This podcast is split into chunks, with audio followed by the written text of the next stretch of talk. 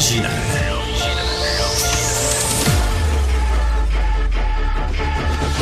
Du Trisac. Votre plaisir coupable. Bonjour tout le monde. Sacramouille, Richard, il va devenir... Monsieur Martineau! Monsieur Martineau, est-ce que vous entendez quelque chose, Monsieur Martineau? C'est le, le temps que j'ajuste les écouteurs là-dessus. Sacramouille, je vais perdre un tympan d'ici la fin de la saison. Bref, c'est pas grave, j'en ai deux. Euh, c'est quoi aujourd'hui? On est le mardi 23 janvier. J'espère que vous allez bien. En Villeneuve, bonjour. J'espère que vous êtes de bonne humeur. Oui, toujours. Oui, c'est correct. Parce qu'avant moi, tu sais, il y a Alexandre puis Richard. C'est vrai que ça peut teinter. eh boy, tu sais, je peux pas être responsable de ça, mais je veux pas subir les conséquences non plus, tu sais. Jamais. OK, parfait. Ça n'arrivera pas. Euh, c'est très bon. On va parler de cette poursuite, de- poursuite, euh, pardon, contre les CHSLD euh, plus tard dans l'émission, euh, contre 118 établissements. Il y a des gens qui sont morts dans les CHSLD. Il y avait aucun gestionnaire. Et là, on demande de l'argent. Moi, je veux savoir euh, pourquoi on ne demande pas aussi le congédiement des gens au CIUS, au CIS, les, gens qui étaient censés gérer, parce que se poursuivre, poursuivre l'État, c'est se poursuivre nous-mêmes. On prend de l'argent, on la prend de nos poches, on le donne là, puis les gens qui sont responsables de la gaffe, finalement, ils sont jamais, sont jamais tenus euh, redevables de rien. Donc, euh, c'est ce qui euh, s'en vient euh, à l'émission. Aussi, il y a un rapport là, qui sort, le quatrième tome de la fin d'une analyse du soutien à domicile. Comment on gère pas bien ça au Québec? C'est une politique qui remonte à 2003. Ça fait 20 ans.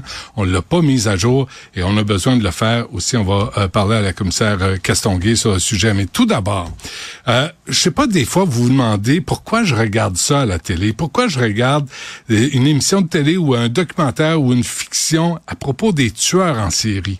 Puis si vous allez faire, moi je l'ai fait ce matin, là, une recherche rapide, euh, disons sur nos amis euh, Netflix là, qui investissent jamais au Québec. Là.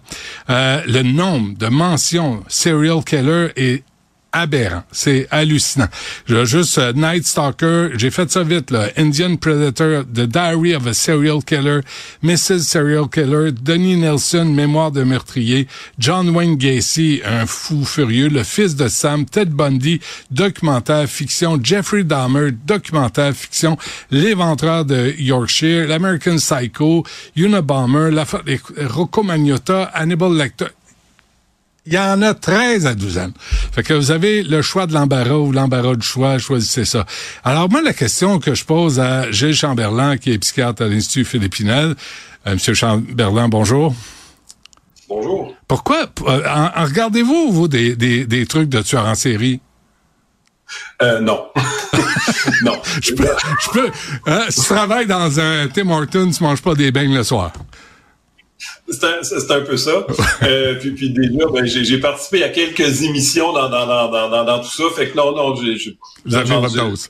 Mais pourquoi les, pourquoi, Gilles, les, les gens regardent ça?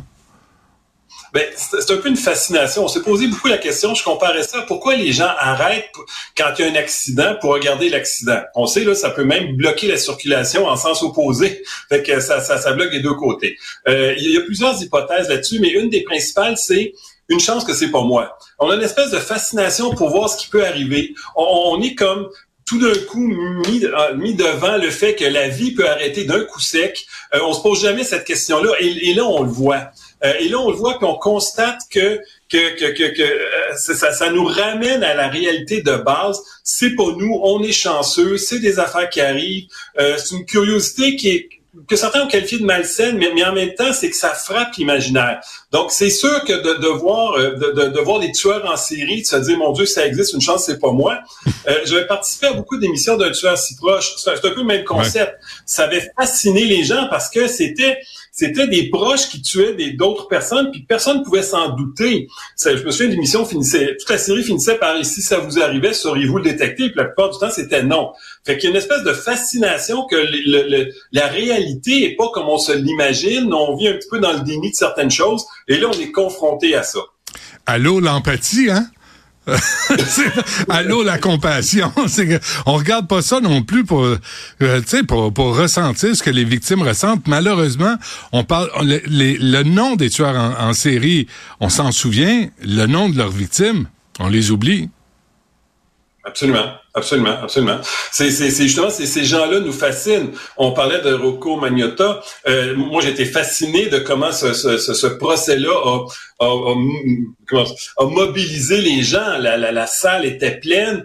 Euh, cette personne-là, c'était une vedette qui avait ses fans qui venaient voir le procès.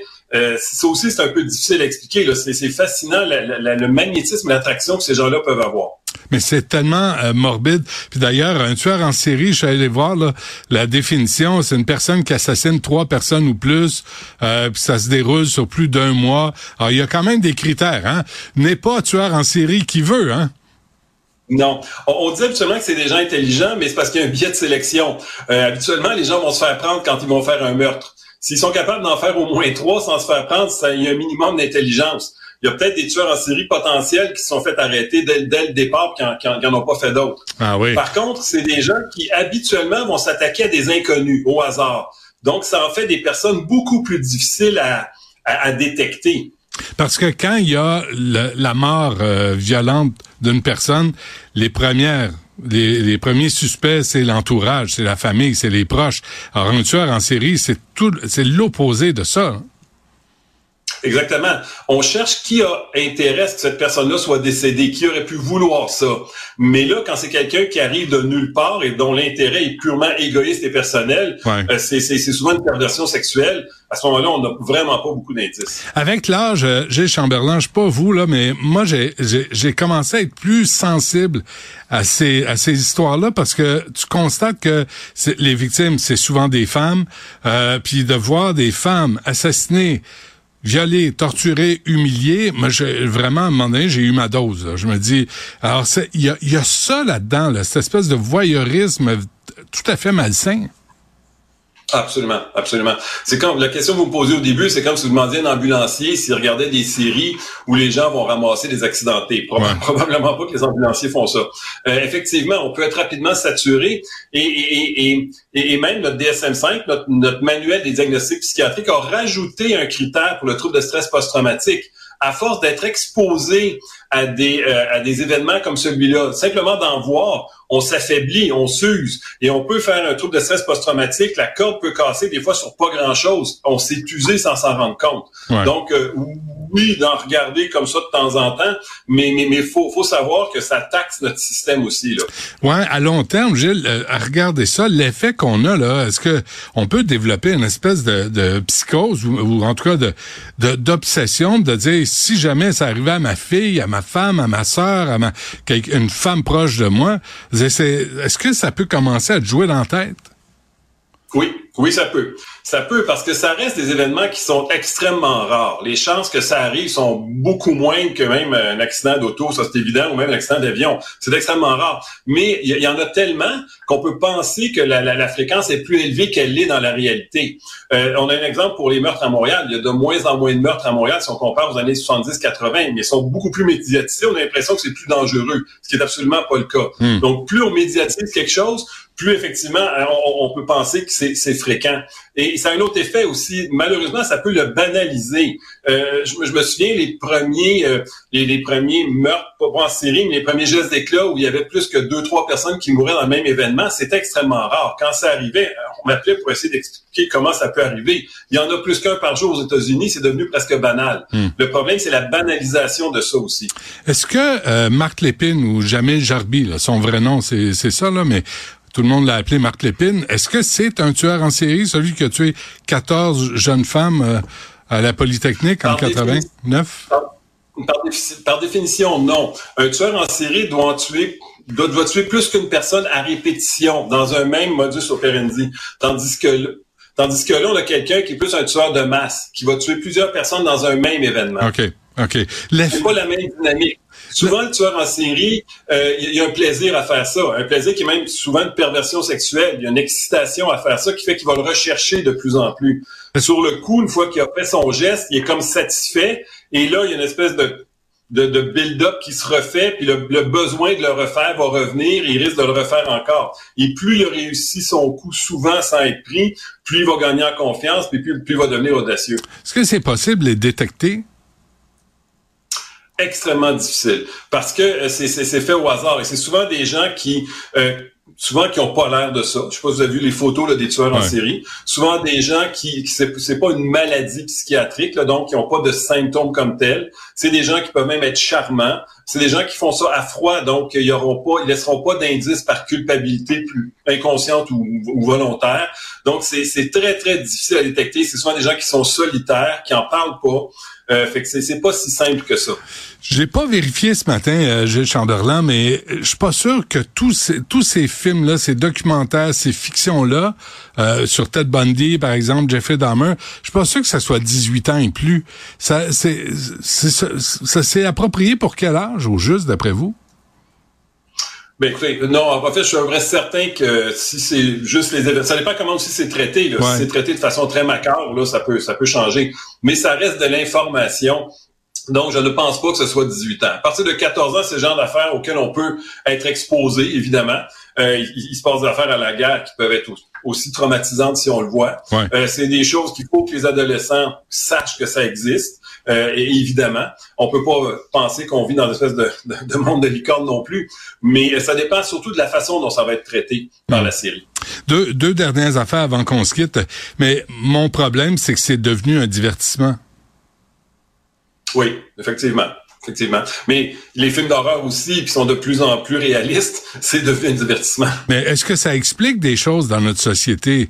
Euh, sais, on, parle, tu sais, vous dites qu'il y a moins, les meurtres sont moins nombreux, mais est-ce que on, voit des, des actes d'incivilité, d'ensauvagement, euh, les, les, les, les, bagarres, euh, les, euh, les viols collectifs? Est-ce qu'on peut faire des liens entre ce qu'on consomme et nos comportements?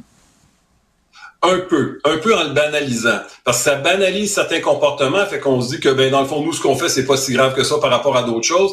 Je le répète, on a l'impression qu'il y en a plus qu'on pense. Euh, D'un autre côté, c'est pas ça qui va créer un tueur en série. On posait souvent la question de les adolescents est-ce que les jeux vidéo violents vont faire en sorte que les adolescents vont être plus violents? Non. Euh, cette violence-là, on l'a pour une autre raison les adolescents sont capables de faire la distinction entre le jeu et la réalité. De la même façon, c'est pas parce qu'on voit ça qu'on va devenir tueur en série. C'est vraiment une pathologie importante, là. souvent une pathologie sexuelle, je le répète. Là. Euh, les gens ne deviendront pas tueurs en série parce qu'ils regardent ça. Dernière affaire, je, voyais l'histoire de Nordal Lelandais, un vrai euh, tueur qui a euh, tué une petite fille de 8 ans, 20 ans de prison. il a été capturé. Ça s'est passé en 2021. Euh, et en prison, il y a une femme qui est tombée amoureuse de lui. Ça, c'est courant. Euh, ils viennent d'avoir un petit garçon. Là, tu dis, comment est-ce qu'une femme peut coucher avec un type comme ça qui a violé et tué une petite fille de 8 ans et lui faire un enfant? Comment une femme pouvait envoyer des, des lettres d'amour à, à tous les tueurs en série? C'est connu. Qu'est-ce qui se passe dans leur tête?